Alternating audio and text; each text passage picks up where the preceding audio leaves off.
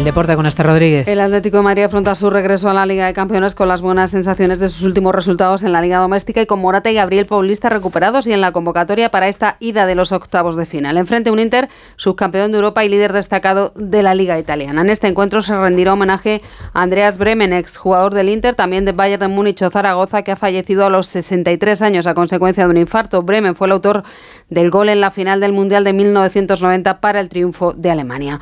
El Barcelona viaja a Nápoles con el regreso a la convocatoria de Joao Félix y Sergi Roberto tras recibir el alta médica.